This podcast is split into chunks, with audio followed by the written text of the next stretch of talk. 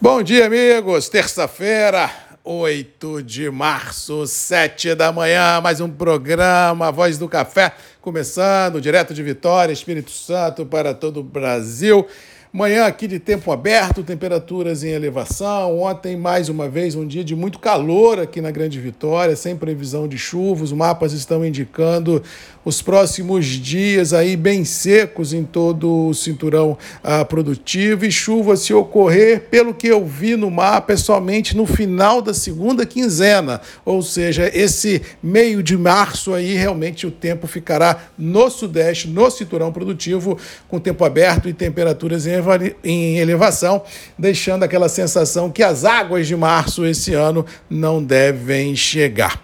Com relação aos mercados, ontem tivemos um dia assim de muita ansiedade, de muita de muito conservadorismo nas apostas de curto prazo. Se por um lado, no caso específico do café, que vamos falar primeiro, temos o conflito lá no leste europeu, deixando todo mundo assim meio ressabiado no que se refere ao consumo de café nessa região e também da Europa. Por outro lado, nós temos ah, uma imprevisibilidade climática em origens produtoras, nós temos um apagão logístico que continua a assombrar tudo e todos, ainda temos uma safra quem das expectativas e estoques parados em, em origens produtoras muito baixos. Digas de passagem que até ontem, porque hoje pode ser que seja divulgado, a Conab ainda não divulgou os estoques de passagem do ano passado, ou seja, o mercado ainda caminha dentro uh, de um ar muito turbulento, de um ar assim com bastante uh, insegurança na pegada das especulações, já que existem variáveis totalmente desconhecidas por grande parte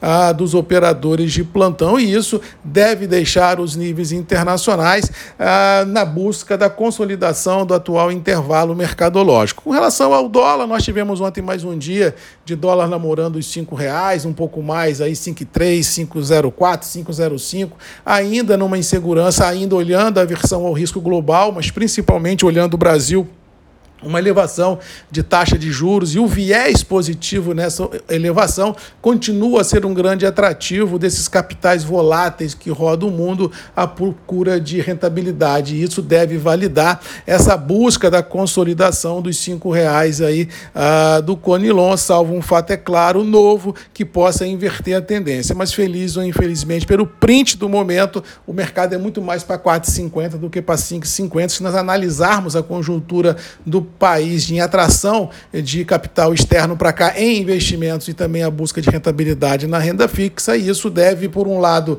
ajudar as importações, mas por outro lado, dar um, uma, uma calmaria muito grande na, nos preços das commodities agrícolas, porque eu sempre digo aqui que a formação de preço das commodities agrícolas, independente de quais elas sejam, ela é a conjugação de dólar, bolsa e demanda, ou seja, se nós tivermos um deste tripé, que é o caso do dólar, com viés de baixa, ele inviabiliza uma galopada dos preços em reais, ou seja, a tendência que a gente tem, pelo menos em curto espaço de tempo, é que é exemplo do café e também das outras commodities, que a gente possa vir a ter um processo de lateralização muito grande ah, dos preços, ou seja, não consigo vislumbrar nenhum rompante, seja de alta ou seja de baixa. Acho que nós vamos ter um mês de março marcado por uma estabilidade dos preços, mesmo tendo como pano de fundo uma falta de liquidez muito grande nas praças de comercialização. Ou seja, o que nós temos, pelo menos por enquanto, é uma ansiedade no limite, preços estáveis e todo mundo olhando o cenário global. E por falar nisso, a questão do leste europeu continua a tirar o sono de tudo e todos. Não há uma luz no fim do túnel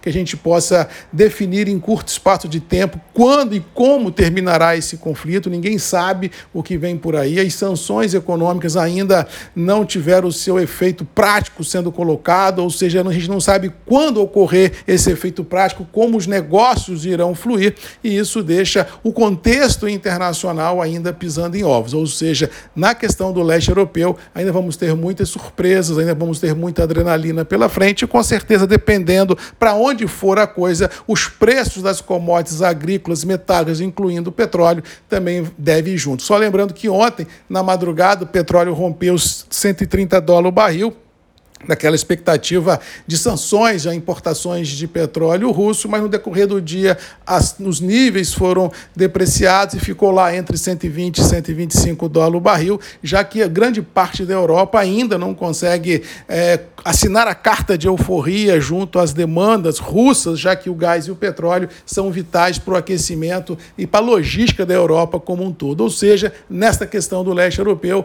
temos muitas perguntas, poucas respostas, um cenário à frente desafiador e ninguém em sã consciência sabe para onde vai. Como diz mamãe, que não canso de repetir aqui, cautela e canja de, canja de galinha não faz mal a ninguém e assim um ar conservador deva ficar notório nos próximos dias, semanas e meses que temos pela frente. Ainda acredito que no caso específico dos mercados, ainda voamos dentro de nuvens, olhando apenas os instrumentos do avião, sem voar no visual. Cuidado e atenção, porque emoções em 22 não faltarão. No mais, boa terça-feira a todos. Um abraço do Marcos Magalhães, da Voz do Café. E até amanhã, às sete, comigo aqui, Grupos e Redes MM, ponto de encontro de todos nós. Lugar que a gente consegue, ou tenta conseguir no presente, um pouquinho de luz para esse futuro que vem por aí. Um abraço e até amanhã.